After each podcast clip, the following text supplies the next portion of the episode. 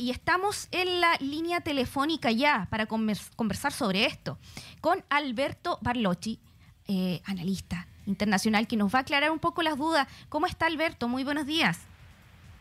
¿Qué tal? Muy buenos días a ustedes y a los auditores de, mi radio. Espero poder ayudar a despejar dudas o a aclarar lo, lo que está pasando. Espero que así sea, pero bueno, veremos. Ay, es que las dudas van a persistir, yo creo, por un tiempo más, porque eh, si bien se había estado anunciando este ataque, en definitiva no se sabía si se iba a concretar o no. Eh, ya lo vimos durante horas de esta mañana. Eh, Putin hace un anuncio por cadena nacional a toda Rusia señalando los motivos que tiene para efectuar estas operaciones militares, militares, porque en definitiva él no ha hecho una declaración formal de guerra tampoco, pero se podría atribuir eh, que ya definitivamente esto es una guerra, un conflicto bélico propiamente tal. Eh, bueno, eh, todas las veces que se usan armas en lugar de la diplomacia, estamos frente a un conflicto bélico. Se entregue o no se entregue una declaración de guerra. Eh, eso no es necesario. Es como decir, eh, sin necesidad de que yo te diga que te estoy robando, si te saco plata, te estoy robando. ¿no? entonces, claramente este es un ataque militar. ¿no? Este es una, ha dado lugar a un conflicto armado, por lo tanto a una guerra. Eh, Rusia ha atacado el territorio ucraniano, eh, porque el ataque no se ha llevado a cabo solamente en las dos provincias orientales, el llamado Donbass, ¿no? que son la provincia del Donetsk y de Lugansk, que son dos provincias que hacen frontera con, con Rusia y donde reside una importante eh, cantidad de población que en esa región es mayoritariamente que son rusos, ¿no? Este, Ucrania tiene habitantes ucranianos y habitantes rusos, eh, pero los rusos son minoría en la mayor parte del país, menos en esas dos provincias y en la provincia de Crimea, sobre el Mar Negro, ¿no? Entonces, la primera operación es ingresar en esas provincias para defender a, los rusos, concretamente ese es el argumento que da Putin, pero obviamente cuando se realiza un operativo militar, uno estratégicamente trata también de neutralizar la capacidad del adversario de responder. Así que hay otras ciudades, incluyendo también la capital de Ucrania, Kiev, eh, que han sido atacadas porque tienen bases militares. Por ejemplo, en, en Kiev este, hay, están las fuerzas aéreas que dispone de, aparatos, de aviones, eh, motivo por el cual ha habido ataques para tratar de impedir que, eh, que pueda haber una reacción eh, por parte de, de, Ucrania. ¿no? Eh, eso es lo que, digamos, ha, ha, sucedido. Claro, si llaman la, atención las declaraciones de, Putin con respecto a, las motivaciones que tiene para atacar Ucrania, y claro, eh, están ahí defendiendo eh, a los a, los, a, los, a, estos, eh, a estas secciones separatistas, digamos, prorrusa, ¿ah? pero ha utilizado términos bastante potentes, está diciendo que eh, quiere evitar un genocidio que, se, está ocurriendo en esas zonas, eh, que incluso utilizó términos relacionados al nazismo para calificar lo que estaba haciendo Ucrania. Bueno, aquí ¿cómo decir? Tenemos que diferenciar como dos cosas. Primero que nada, lo que sucedió, ¿no? Un ataque armado. Y el análisis de eso eh, eh, primariamente, es decir, qué consideraciones nos, lleva a realizar eh, el hecho de que exista un, país que, que ataque a otro por razones que se pueden afrontar en, en modo diplomático. y claramente la opción de la guerra es siempre la peor es pésima, no es aceptable. No es aceptable en el 2021 y no es aceptable en plena pandemia. Es decir, eh, en momentos en que nuestro objetivo eh, humanitario y a nivel global, estoy hablando, debería ser cómo, cómo erradicamos este virus que nos está afectando tanto, pensar en una guerra eh, es simplemente una locura. entonces, seguramente eso es una pésima manera de afrontar las cosas y el presidente Putin no es que ha dado garantías de equilibrio en este sentido. No es la primera vez que bajo el gobierno de Putin se recurre a las armas. Ah, hay que, si alguien ha seguido un poco las noticias internacionales relativas a Rusia de, los últimos 20 años, eh, eh, pienso que tiene presente la guerra de Chechenia, las intervenciones en Georgia, este, las intervenciones en, en, los países del, del Cáucaso, ¿no? Osetia, eh, e, etcétera.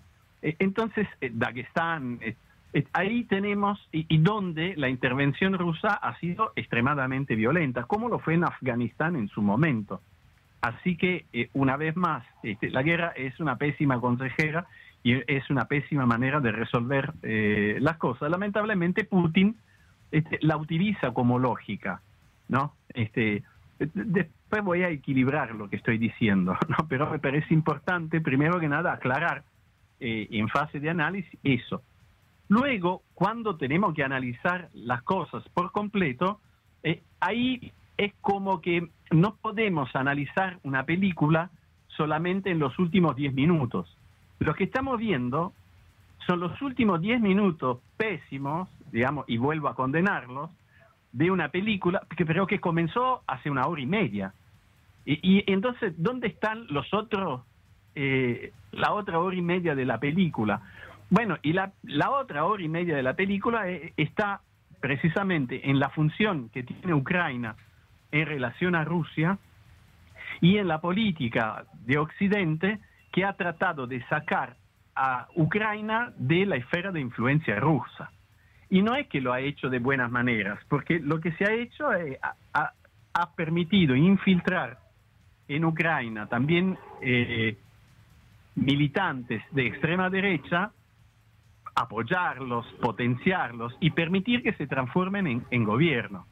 Así que estamos teniendo gobiernos de, en, en, en Ucrania de extrema derecha que no tampoco han dado garantías de, equilibrio y de democracia y que pueden hacer pensar, digamos, en, la posibilidad de una discriminación con respecto a la minoría rusa.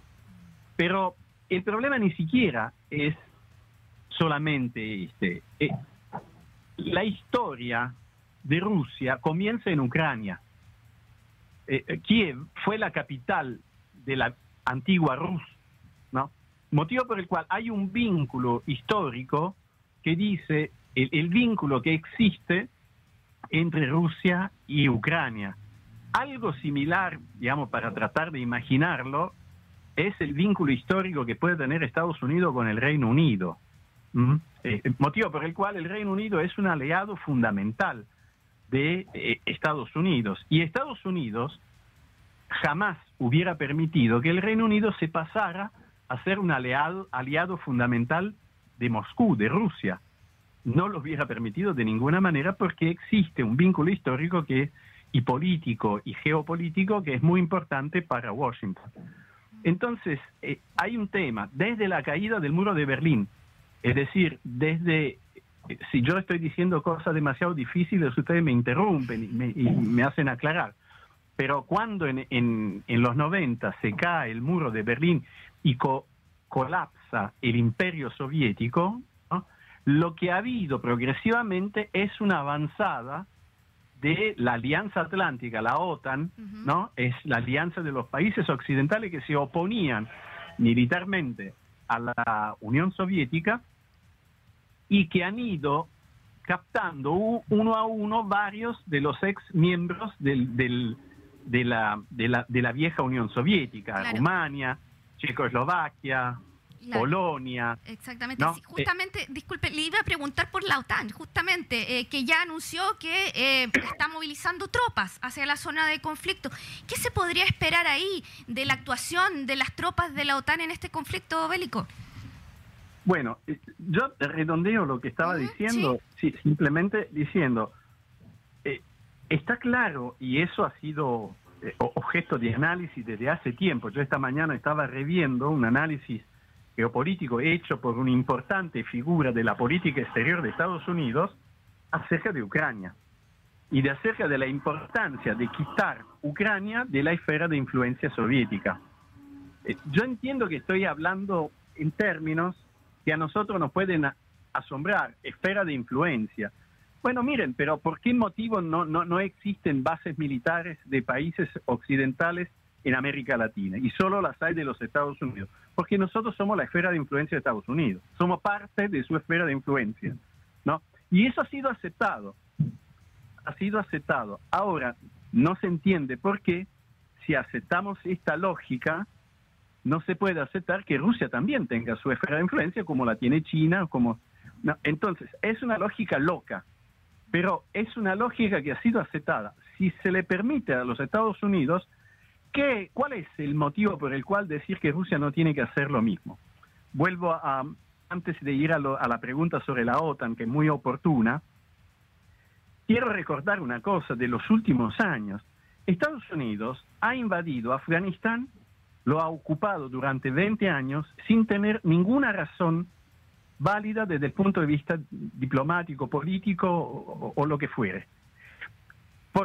Con argumentos falsos, Estados Unidos ha invadido Siria, ha invadido eh, eh, Irak, ha llevado a cabo conflictos en Libia, ha llevado a cabo conflictos en varios otros países, es precisamente porque eran parte de sus intereses políticos y se ha movido así. Y siempre hemos dicho una cosa muy simple, eso está muy mal es horrible. Y es horrible por una doble razón. Primero porque es horrible en sí. Y segundo, ¿quién puede impedir a otro país que haga lo mismo? Esa es la, lógica perversa que se ha instalado. Ahora, usted preguntaba, ¿cuál puede ser la, reacción de la OTAN? La reacción de la OTAN es la reacción de los Estados Unidos, porque la OTAN es una alianza eh, de la cual son parte eh, eh, los países de Europa Occidental, Francia, Alemania, España, Italia, ¿no? Este, y unos cuantos países más, eh, pero que está liderada por Estados Unidos. Motivo por el cual se hace lo que dicen ellos. Este, eso, eso está claro. Ahora, ¿cuál puede ser la reacción? Es muy probable que en este momento van a apelar sobre todo a las reacciones, a las medidas, sanciones de tipo político y de tipo económico. Eh, me parece un poco difícil de que haya una reacción militar a este tipo de, no ser que Rusia decida invadir todo el territorio de Ucrania. Mientras que se limite al territorio de esas provincias orientales, es posible que habrá algunos movimientos para impedir que, que Rusia se exceda y estarán tratando de ver eh, cómo llegar a una solución diplomática. Claramente, Putin juega sobre los hechos consumados. Es decir, juega con el hecho de decir, bueno, ok, yo me aseguro esto, eh, doy el primer golpe a ver y, si luego podemos eh, negociar. ¿Ucrania no es miembro de la OTAN actualmente? Bueno, eso es el, principal problema. Ucrania había solicitado y los países de, europeos habían tolerado que Estados Unidos este, promoviera el ingreso de la Ucrania en la OTAN. Así como en la OTAN han ingresado, por ejemplo, los países del Báltico. ¿no? Hay que tener presente, eh, habría que hacer estos razonamientos siempre con un mapa, ¿no? con un mapa geográfico. ¿Por qué motivo eh, este, Rusia, eh, por ejemplo, se anexó con un referéndum que no ha sido reconocido la península de Crimea, que está en el Mar Negro? ¿no? Porque el Mar Negro es un elemento estratégico importante donde se asoman varios países, donde Rusia siempre ha tenido una presencia importante. Motivo por el cual eh, ese territorio que era de, Ucrania, este, hubo un referéndum no todos lo han aceptado, Occidente no lo aceptó, y de esa manera Rusia conservaba sus bases eh, militares, navales, este, sobre el Mar Negro. Las los países del Báltico este, pueden impedir el acceso de Rusia al Mar Báltico, que también es importante para la salida de Rusia al Océano Atlántico, al Mar del Norte, etc. Estonia, Letonia y Lituania se han transformado en miembros de la OTAN y hospedan bases militares, así como Polonia, y prácticamente si también eh, Ucrania se pasa a la OTAN, eh, Rusia tiene un problema severo con respecto del acceso al Báltico. ¿Mm? Entonces, es un, un trabajo de erosión, de ir socavando eh, lo que es este, el ámbito de influencia de, la Unión de, Rusia, este que ha sido lento y que se ha dado en los últimos 15, 16 años, ¿no? Pero esto normalmente no es lo que estamos observando, porque quizás son cosas demasiado lejanas de nuestros intereses, pero yo diría eh, que, no lo son tanto. Ucrania es también un territorio importante, estratégico, porque pasan los gasoductos que de Rusia llegan a Europa. Y como en los últimos años eh, Ucrania empezaba a alejarse de la esfera de influencia rusa, los rusos que han hecho han tratado de evitar de pasar por Ucrania, pasando directamente por el mar, y estaban construyendo un gasoducto que de Rusia iba a Alemania sin pasar por Ucrania, yendo directamente por el mar. ¿no? Eh, porque Europa es un territorio que depende del abastecimiento de gas y de, y de crudo, porque no es por sí misma autosuficiente, y Rusia es un actor fundamental. Y aquí quisiera también recordar una cosa, a Estados Unidos no le gusta eso. Ha tratado de socavarlo también durante muchísimo tiempo, eh, porque Estados Unidos, este, desde el comienzo del, del, de este siglo, los primeros años del 2000, Estados Unidos ha vuelto a ser exportador de petróleo.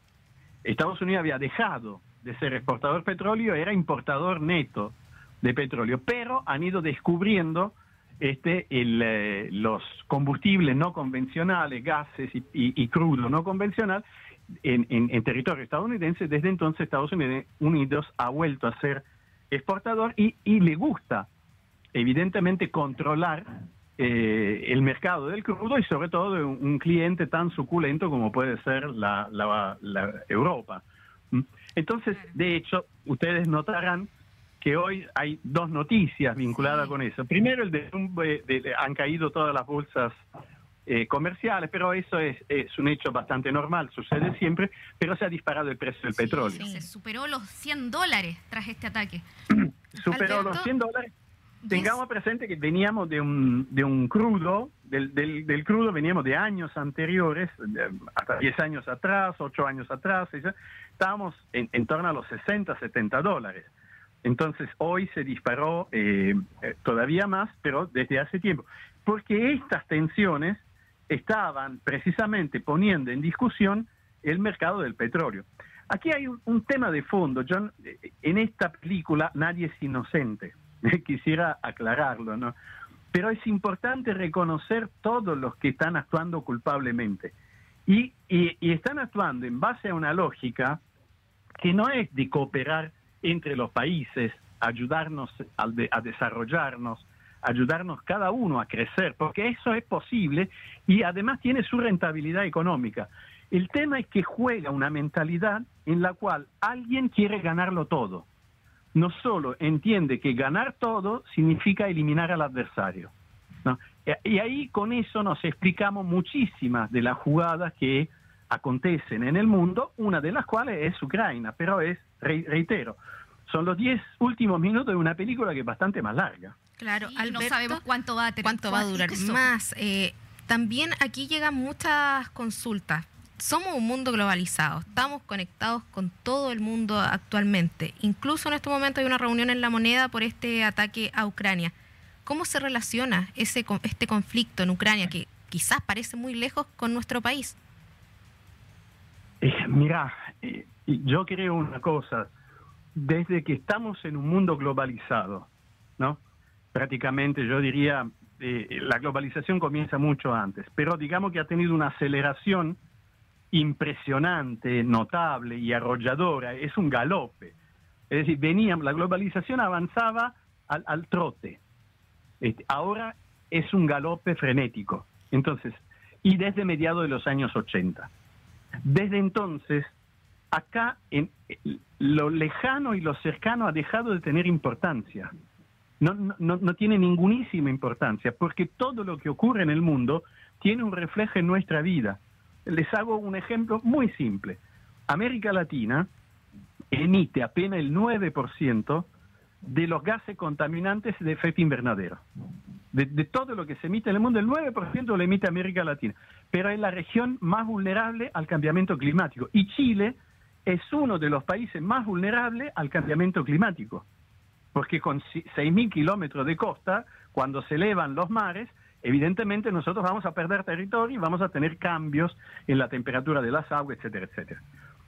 y ni siquiera hemos concurrido en contaminar con, poquísimo, ¿no? Y sin embargo tenemos efectos. Ahora estamos hablando del precio del petróleo. El precio del petróleo quiere decir que cuando después escucharemos la, publicidad de abastible, de litigas o de gasco, entenderemos por qué motivo el gas está más caro. Eso está claro. Es cuando iremos a meter eh, benzina en nuestros autos para irnos de paseo, eh, la vamos a encontrar a 1.200, a 1.300 pesos. Eh, dejemos que pase un tiempo, ojalá no suceda, mm. pero la perspectiva es esa, la perspectiva es esa. Entonces, eso por un lado. Por otro lado, estamos en plena pandemia y no se necesita solamente vacuna, no estamos comprando solo vacuna, hay que comprar mascarillas, hay que comprar insumos, hay que comprar, producir alcohol, hay que comprar una cantidad de cosas, hay que tener los hospitales mejor equipados, hay que tener otro tipo de medicamentos, porque no se usan solo las vacunas, ¿no? Hay que tener eh, oxígeno, hay que, son una cantidad de productos. Entonces, todo el mercado mundial que se mueve alrededor de esto va a tener contragolpes y en una de esas podemos tener también problemas eh, con respecto al abastecimiento. No sé si ustedes lo han notado, ¿no? Pero si yo eh, tengo la tarea en mi casa de hacer las compras, así que paso por el supermercado casi todos los días. ¿Han notado que cada vez más hay sectores de las góndolas que están vacíos? Sí, sí y los precios, el aumento de precios. Además de los precios. Todo está relacionado. Pero además de eso, hay sectores de las góndolas que puntualmente están vacíos. Es porque hay un problema a nivel mundial de abastecimiento. Precisamente porque la situación de la pandemia, que reitero, debería ser el objetivo número uno de todo un gobernante que tenga un mínimo de sentido común y un mínimo de cerebro, ¿no? Ese debería ser el objetivo común. Pero eh, evidentemente con una situación de pandemia donde tenemos problemas y controles y protocolos más complicados con respecto a la mercadería, al ingreso y al movimiento de mercadería en el mundo, porque claro, te llega un barco con los contenedores y bajan a descargar los contenedores o bajan a pasarse una noche de recreo los marinos y, y cómo están en qué situación eh, están, cómo verificamos. Entonces, todo eso se está transformando en algo que está complicando el comercio mundial, creando problemas de abastecimiento. ¿Se acuerdan que cuando el año pasado estábamos en plena pandemia, en la construcción era imposible encontrar pizarreño, vulcanita, era imposible encontrar eh, hierro, era una situación bastante difícil. Mm. Esto pienso que ustedes lo habrán manejado como mi radio. Por supuesto. Entonces, eh, es, difícil pensar que ciertas cosas no nos van a afectar. Claro que nos van a afectar. Sin duda. En el momento en que estaremos necesitando hablar con los gobiernos europeos por, eh, no sé, ver si, si, si, quieren comprarnos productos, tener más comercio, acceder a insumos que son importantes para los hospitales, y del otro lado, los gobiernos europeos van a decir, espera un segundito porque tengo un problema en Ucrania, te estoy resolviendo eso, si me tengo que meter con los tanques a defenderme de los rusos, y después hablaré contigo con, de lo que necesitas tú de oxígeno. Estoy haciendo algunos ejemplos así.